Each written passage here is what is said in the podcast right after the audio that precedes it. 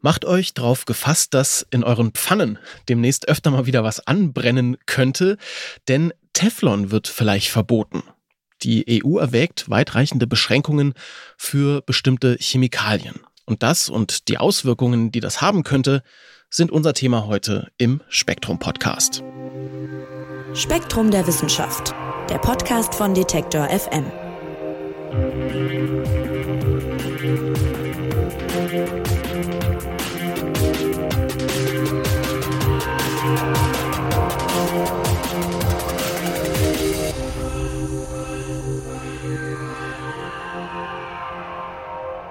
Im hohen Norden in Finnland, genauer gesagt in Helsinki, da wurde dieses Jahr womöglich das Ende der Teflonpfanne eingeläutet. Dort sitzt nämlich die Europäische Chemikalienagentur, kurz ECHA oder ECHA genannt.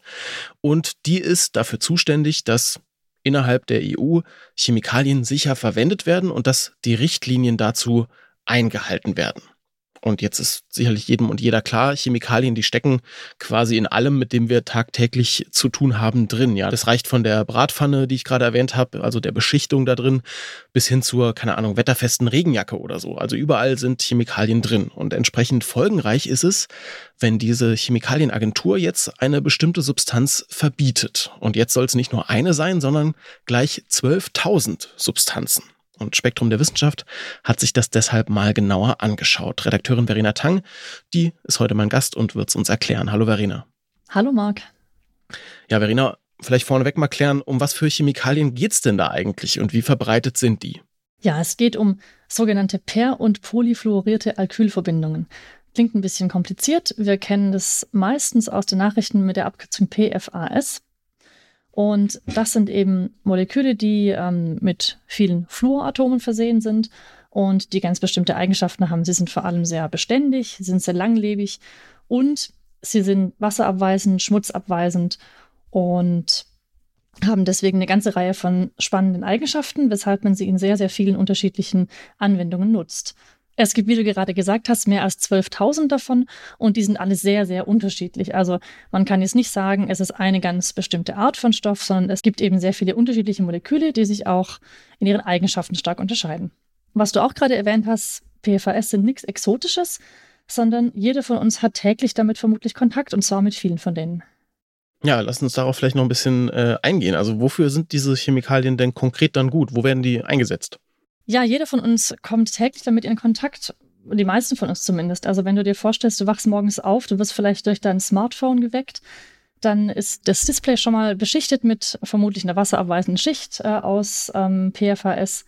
Dann gehst du vielleicht in deine Küche, brätst den Spiegelei in einer Teflon-beschichteten Pfanne, da hast du das nächste.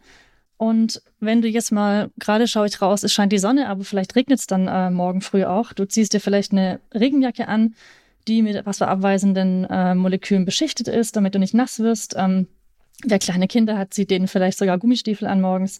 Oder man hat eben andere wetterfeste Schuhe, mit denen man auch im Schneematsch äh, lustig ähm, umherstapfen kann, ohne dass man da gleich schmutzige Schuhe oder äh, kaputte Schuhe oder eben nasse Füße bekommt. In all diesen Anwendungen haben wir PFAS drin. Und wer mit dem Auto zur Arbeit fährt, der findet darin gleich noch ganz viele verschiedene Arten von diesen Substanzen. Also es sind jetzt keine Moleküle, die irgendwie weit hergeholt sind, sondern es sind wirklich ganz alltägliche Dinge. Also es macht regenfeste Beschichtungen auf Autos, auf Regenjacken, auf Regenschirmen, auf Gummistiefeln, ähm, auf verschiedenen Arten von Schuhen, ähm, verschiedenen Textilien. Es ist, sind schmutzabweisende ähm, Eigenschaften, die man dadurch auch ähm, erreicht. Dann, wie gesagt, Beschichtungen für alle möglichen anderen Dinge, Pfannen, Haushaltsgegenstände und so weiter. Das sind nun mal so die die gängigsten Dinge, ne? aber auch zum Beispiel feuerfeste Kleidung für ähm, bestimmte Schutzausrüstung in bestimmten Bereichen, wo man sie braucht, zum Beispiel für die Feuerwehr oder sowas. Auch dafür ähm, verwendet man PFAS.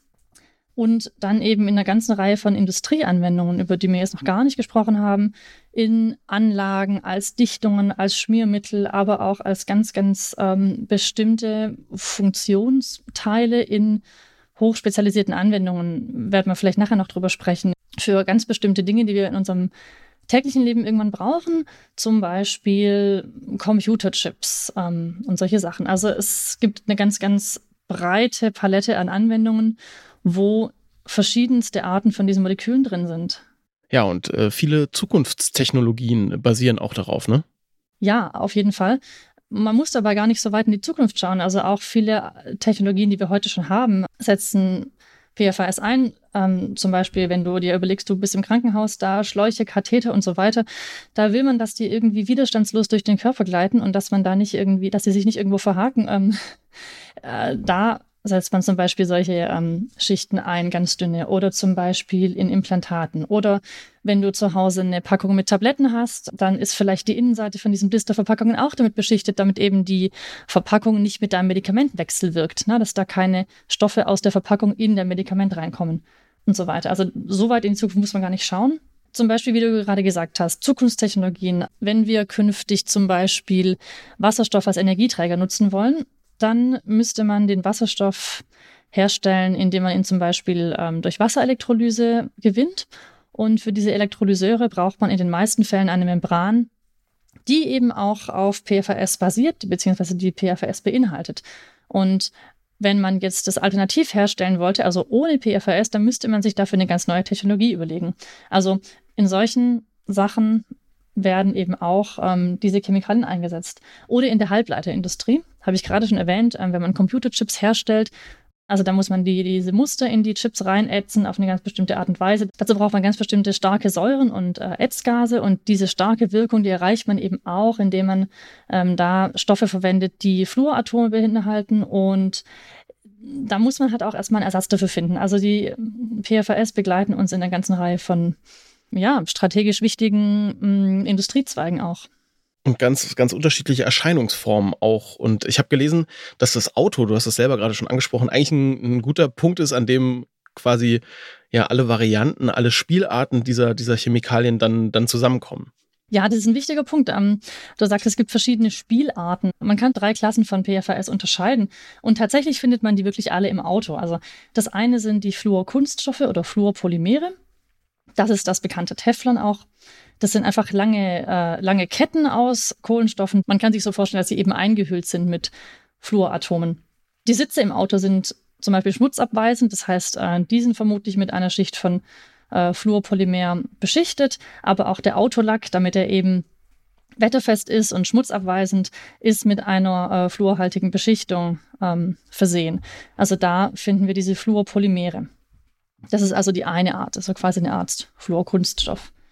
Die zweite Gruppe von PFAS, das ist die problematischste Gruppe oder auch die gefährliche und wegen denen die PFAS auch oft in, in den Nachrichten zu finden sind. Das sind die perfluorierten Tenside.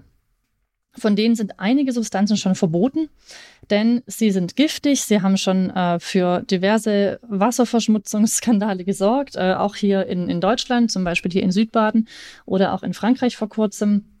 Das ist also eine hochproblematische Gruppe und ähm, die sind von der Struktur her, von der chemischen Struktur her so, dass sie eben quasi zwei Teile haben. Der eine Teil ist der mit den Fluoratomen und der andere Teil ist ein wasserlöslicher Teil und damit ähneln sie Seifen, also Seifenmolekülen und sind eben auch teilweise wasserlöslich und das macht sie eben dann auch für den Organismus ähm, schwierig und ähm, deswegen sind sie eben auch giftig.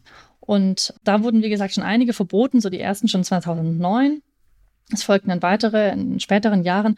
Und da sieht man auch so ein bisschen das Problem. Also eine Substanz wird verboten, dann kommt eine andere Substanz an die Stelle, die eben noch nicht so gut untersucht ist, von der man eben noch nicht weiß, wie giftig sie ist oder wie gefährlich sie ist. Und dann äh, hat man also was ersetzt und stellt viele Jahre später fest, ach okay, hm, damit haben wir auch ein Problem. Gut, dann suchen wir es eben den nächsten Ersatz. Das ist so ein bisschen was, was immer wieder ein Problem ist äh, wenn man Substanzen verbietet, wenn man einzelne Substanzen verbietet. Und ich glaube, deswegen ist auch dieser Vorstoß ähm, von fünf Ländern eben jetzt gekommen, dass man eben eine ganze Substanzklasse verbietet. Wir kommen nachher nochmal auf die Argumente zu sprechen, aber daher rührt es eben auch, dass diese Ersetzungen gemacht werden, die dann eben im Nachhinein sich vielleicht als schlecht herausgestellt haben. Also da gibt es eine ganze Menge an Beispielen bei den PFAS. Aber jetzt zurück zum Auto. Die perfluorierten Tenside finden sich im Auto zum Beispiel in den hydraulischen Flüssigkeiten. Genau, und dann gibt es noch eine dritte Gruppe. Das sind kleine Moleküle, wie wir Chemiker sie nennen. Also das sind dann ähm, zum Beispiel Gase oder auch ähm, Flüssigkeiten, die eben leicht flüchtig sind. Und man nutzt es zum Beispiel als Treibmittel im Asthmaspray ähm, oder eben als Kältemittel für Klimaanlagen, für Kühlschränke. Und wer jetzt gerade denkt, was, Asthmaspray, um Gottes Willen, da sieht man eben, dass es so eine ganz diverse Gruppe an ähm, Molekülen ist. Denn wir haben gerade eben gesprochen von Molekülen, die giftig sind, ähm, von äh, Perfluorintensiden. Jetzt haben wir hier eben kleine Fluorkohlenstoffmoleküle, die völlig unbedenklich sind. Also es ist eine sehr, sehr breite Substanzgruppe. Und von diesen kleinen Fluorkohlenstoffmolekülen, da finden sich dann eben auch welche im Auto, zum Beispiel im Kältemittel von der Klimaanlage. Also du siehst, es ist ein sehr, sehr ähm, komplexes Feld äh, mit sehr, sehr vielen verschiedenen Substanzen. Ja, und jetzt haben wir gehört, wie wichtig die sind, wo die überall zum Einsatz kommen. Dann gehen wir doch mal auf die Frage ein, was denn das Problem mit denen jetzt eigentlich ist. Also warum sollen die verboten werden? Ja, wir haben gerade schon so ein bisschen drüber gesprochen. Besonders geht es da um die Gruppe der perfluorierten Tenside. Das sind, wie gesagt, äh, einige dabei, die sind nachgewiesenermaßen giftig. Und ich sag mal, da die alle eine ähnliche Struktur haben, ist natürlich naheliegend, dass es noch mehr davon gibt, die auch giftig sind. Es gibt immer wieder großflächige ähm, Umweltverschmutzungen durch äh, diese PFAS und eben auch öfters mal die, ja, die Sorge, dass es äh, im Trinkwasser landet. Also es gibt hier in Deutschland auch Böden, die ähm, durch PFAS belastet sind. Die werden deswegen auch speziell untersucht und werden ähm, aufwendig eben saniert. Denn ähm, wenn ich darauf jetzt, sage ich mal, Lebensmittel anbaue, dann landen diese PFAS eben auch in meinem Essen und im Endeffekt in meinem Körper. Und das Problem an den PFAS ist, das sind Chemikalien, die sehr, sehr schwer und langsam oder beziehungsweise auch gar nicht abbaubar sind. Also diese Stoffe sind gemacht worden, um zu bleiben. Na, das sind Chemikalien, die eben sehr beständig sind und deswegen, wenn sich immer mehr davon ansammelt oder wenn immer mehr davon freigesetzt wird, dann sammeln die sich eben an, zum Beispiel im Boden oder in Organismen und werden eben nicht abgebaut und werden dann immer mehr. Und natürlich mit der Dosis steigt natürlich dann auch die giftige Wirkung, wenn es denn eine gibt. Genau, also das Problem ist, wie gesagt, einmal eben die Toxizität oder die Giftigkeit und zum anderen eben die Beständigkeit. Jetzt sind es allerdings nicht nur, und deswegen eben auch der Vorschlag, es sind eben nicht nur diese ähm, perfluorierten Tenside, die problematisch sind. Man vermutet auch oder man könnte sich zumindest vorstellen, dass gerade Fluorpolymere zum Beispiel kleine Bruchstücke abgeben, ne, die dann ähm, zum Beispiel ins Essen gelangen und so weiter. Ähm, zum anderen braucht man zum Herstellen von so Fluorkunststoffen auch oft eben besagte perfluorierte Tenside. Und es gibt in Umgebungen von Fabriken, von Produktionsanlagen und so weiter immer wieder verseuchte Böden und so weiter. Und um Fluorkunststoffe herzustellen, braucht man eben auch in manchen Fällen diese besagten perfluorierten Tenside. Und dementsprechend hat man eben auch öfters Probleme in der Umgebung von solchen Produktionsanlagen. Und trotzdem habe ich aber gelesen, ist, ist dieser Verbotsvorschlag auch umstritten. Also wir hören ja jetzt raus, es könnte giftig sein oder womöglich krebserregend oder was auch immer. Also was sind die unterschiedlichen Positionen da drin? Ja, wir haben ja nicht nur gehört, dass sie giftig sind, sondern diese Substanzen sind ja auch ungeheuer nützlich. Und ähm, das merkt man eben nicht nur im Alltag, sondern das merkt man vor allem, wenn man eben in die Industrie schaut. Und es gibt es eben unterschiedliche Positionen oder auch unterschiedliche Argumente, die man da sehen kann. Ne? Also das eine sind natürlich Gesundheitsschäden, ne? ähm, ökologische Schäden. Und da argumentieren die Leute natürlich mit der Sache, ich möchte gerne nach dem Vorsorgeprinzip jetzt erstmal verbieten und dann kann man eben auch nach Ausnahmen schauen.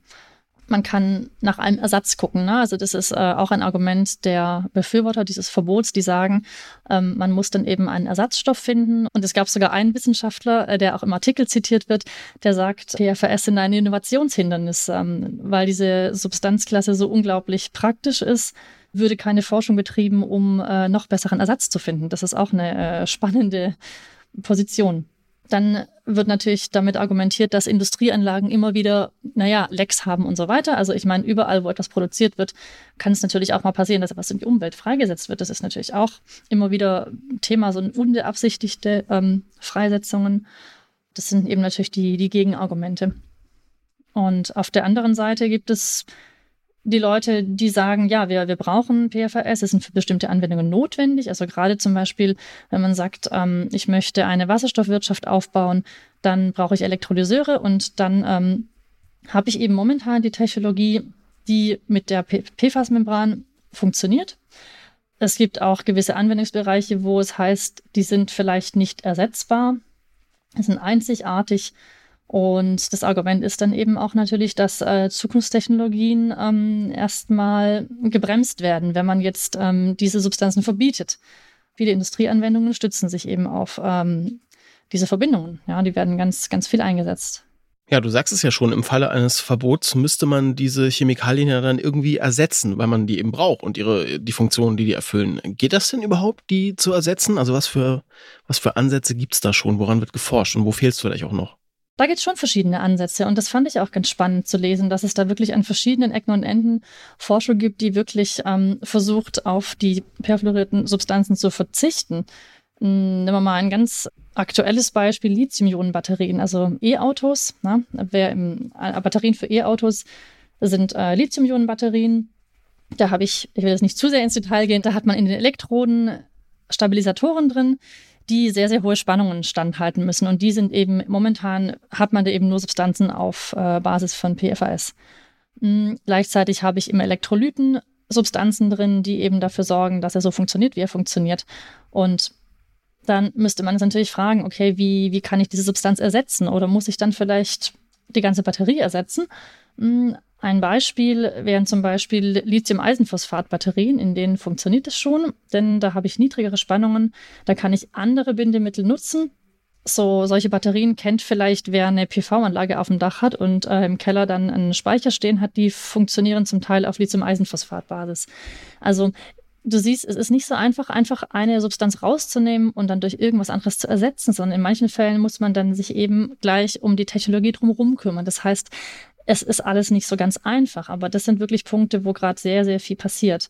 Wir haben auch über Wasserstoff gesprochen, um die Protonenaustauschmembran vom Hydrolyseur, die man zum Beispiel sich Gedanken machen müsste, wie das dann funktioniert. Aber es gibt zum Beispiel jetzt ein Startup, das hat eben einen Elektrolyseur gemacht, der eben nicht auf dem Protonenaustausch funktioniert, sondern der eben die Anionen transportiert. Und der kommt eben zum Beispiel ohne PFAS aus also um mit äh, fluorfreien Membranen. Also da passiert relativ viel, wenn man ein bisschen weg von der einzelnen Substanz geht, sondern einfach mehr um das ganze System denkt. Aber trotzdem alles ziemlich kompliziert, hört man raus. Ja, auf jeden Fall. Ich habe noch einen Punkt, den ich auf jeden Fall noch, den man äh, überhaupt nicht vergessen sollte. Das klingt so ein bisschen banal, aber wenn du dir so eine Industrieanlage vorstellst, in egal was für eine, ne, da hast du überall Rohre, die du miteinander verbinden musst und so weiter. Dann hast du Dichtungen drin, du hast Schmierfette, du hast Ringe. Und in den meisten Fällen müssen diese Bauteile eben Hitze standhalten oder eben Säuren, Laugen, also Korrosion und manchmal sogar UV-Strahlung. Und da eignen sich äh, diese polyfluorierten Substanzen eben einfach ungemein gut. Also wirklich, du wirst vermutlich wenige Industrieanlagen finden, die da ohne PFAS arbeiten. Von daher müsste man eben solche Sachen auch ersetzen. Und da ist natürlich dann auch die Frage, will man das? Ähm, lohnt sich das? Ähm, findet man da Ausnahmen? Also es sind eine ganze Menge Fragen offen. Ja, also einige davon, von diesen Substanzen äh, sind offenbar schädlich oder sind womöglich schädlich oder bei einigen weiß man es noch nicht, aber die Gefahr besteht und gleichzeitig braucht man die Stand jetzt in vielerlei Hinsicht, in vielen Anwendungen. Wie geht's denn jetzt damit weiter? Abschließende Frage, Verena. Also wie realistisch ist A so ein Verbot? Es wird ja jetzt quasi geprüft und, und was wäre der Fahrplan dafür? Ja, den Vorschlag von der ECHA, den durfte man als Experte bis, bis Ende September 2023 kommentieren. Das heißt, die ECHA hat sich quasi die Rückmeldungen von Fachleuten eingesammelt.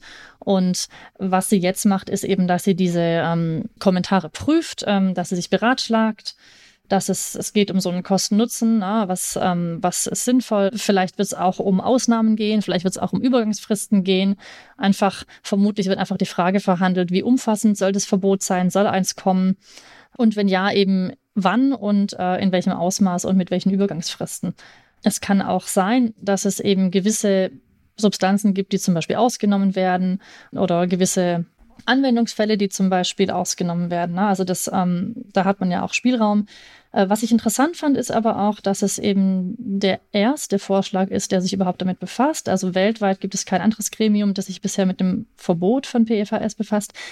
Was es aber tatsächlich, und das wäre vielleicht an der Stelle auch nochmal spannend, ähm, verschiedene Hersteller, die PFAS herstellen, haben zum Beispiel auch in den letzten ein, zwei Jahren angekündigt, die Produktion einzustellen. Das heißt, es ist nicht allein eine verbotsgetriebene Entwicklung, sondern es äh, sind auch die Hersteller selbst, die zum Teil mit großen Umweltlagen ähm, konfrontiert sind und da große Entschädigungszahlen leisten müssen, die äh, sich äh, entschlossen haben, die Produktion einzustellen. Von daher ist es auf jeden Fall ein Thema, das in den kommenden Jahren vermutlich noch stark diskutiert wird und wo sich auch was tun wird.